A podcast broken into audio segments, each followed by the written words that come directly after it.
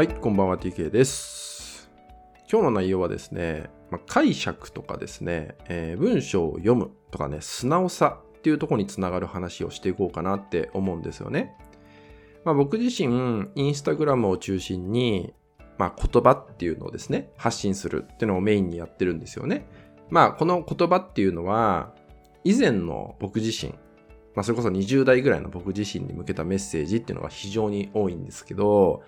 そう、その時、あの時あんな感じだったなっていう自分に対して、今の自分はどういう言葉をかけるかなっていうことを考えて、えー言葉をですね、作っているってことなんだけど、で、こういう発信をしてると、えー最近少なくなったんですけど、以前結構多かったのが、あの、え、そんなこと書いてないんだけどなっていうコメントが入るってのが結構多かったんですよ。え、そんなこと書いてないんだけど、なぜその言葉が出てくるのかなとか、なぜそういう解釈になっちゃうのかなっていうような、まあ、疑問に感じることっていうのが非常に多かったんですよ。で、これって何なんだろうなって結構考える時間も僕の中でね、えー多くて、えー結構ね、そこに時間を割いてきたっていうのもあるんですけど、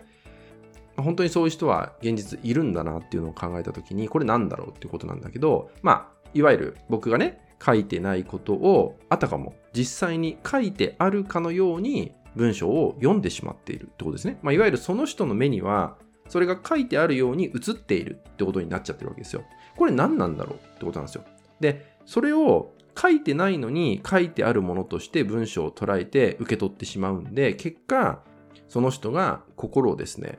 自分で苦しめてしまうなんて結果になっちゃうことがあるんですよ。これなんだろうっていうと、その原因は自分自身、その人自身のフィルターってものが汚れているからってことなんですね。そう。フィルターが汚れているから。いわゆるその言葉を取り入れる、その間にある自分のフィルターってものが汚れているってことなんですよ。例えば、それによってどんなことが起こるかっていうと、えーその一つの文章を読んだときに、過去の自分自身が傷ついたこと、ね、苦しんだこととかね、そう、これを投影して文章を読んでしまうってことがあるんですよ。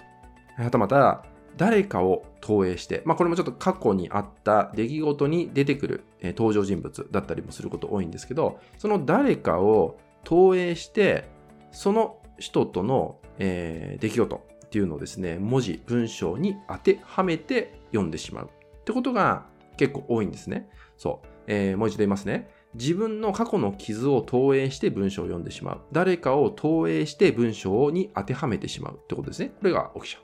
ただですね、えー大切なのは何かっていうとね、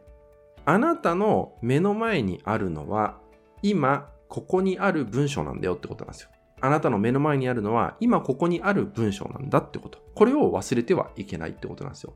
そう。で、何かいろんなね、過去に傷ついてきたとか、いろんな経験をしてきた中で、やっぱり投影をしてしまうっていうのはしょうがないと思うんですね。そう。それはやっぱりそれだけの傷を負ってしまったっていうのがあるからこそっていうのがあるから、仕方がない。じゃあ仕方がない。だからそこを投影しちゃダメだよとかっていうのを言ったところでなかなか難しかったりするってことですよね。そう。なので、実際にその一つの文章を読んだ時に自分に意識を向けてほしいんですね。でそこで心がざわつくかね、えーもっとね、繊細にキャッチできるなら、えーあ、過去を投影してる。過去の傷が出てきてるとか、対象の人物が、えー頭の中に浮かんじゃっているみたいな自分に気づけたら、まずはですね、そうやってコメントとかにアクションをしちゃうとかじゃなくって、自分自身を落ち着かせることですね。これを最優先しましょうってこと。自分の状態を落ち着かせることを最優先するってこと。つまり、たさっきも言ったように、今ここにある文章にもかかわらず、えーその状態になってるっていうのは、今ここにある文章を見れていない状態っていうのが起きてるんだよね。そう。だからこそ、まずは落ち着くってことをしないと、ちゃんとした受け取り方っていうのができないってことになっちゃうんだよね。そう。なので、まずは落ち着く。自分を落ち着かせることを最優先するってことです。そう。もう一度言いますけど、どうしても投影しちゃう過去の傷がうずくっていうのはしょうがないんですね。それは経験してきたことだし、それくらいやっぱ傷ついてしまったっていう経験があるから、そこが出てきてしまうのは、むしろ正常な反応だと思うんですよ。でもその状態のまま、例えば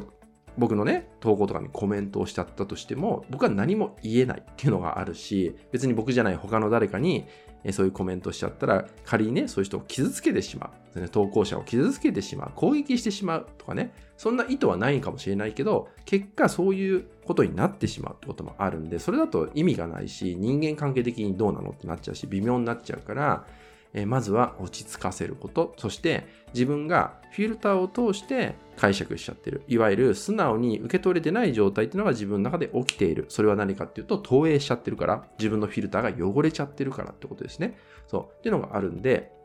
まずは落ち着かせる。そして素直になって、一旦フィルターをきれいな状態にして、今ここにある、今目の前にある文章を受け取ってみるっていうことを少しでもいいから意識を向けていただけると、また見え方、感じ取り方変わってくるんじゃないかなって思うので、まあ、ぜひそのようなことをね、えー、自分自身に意識を向けていただけたらなと思います。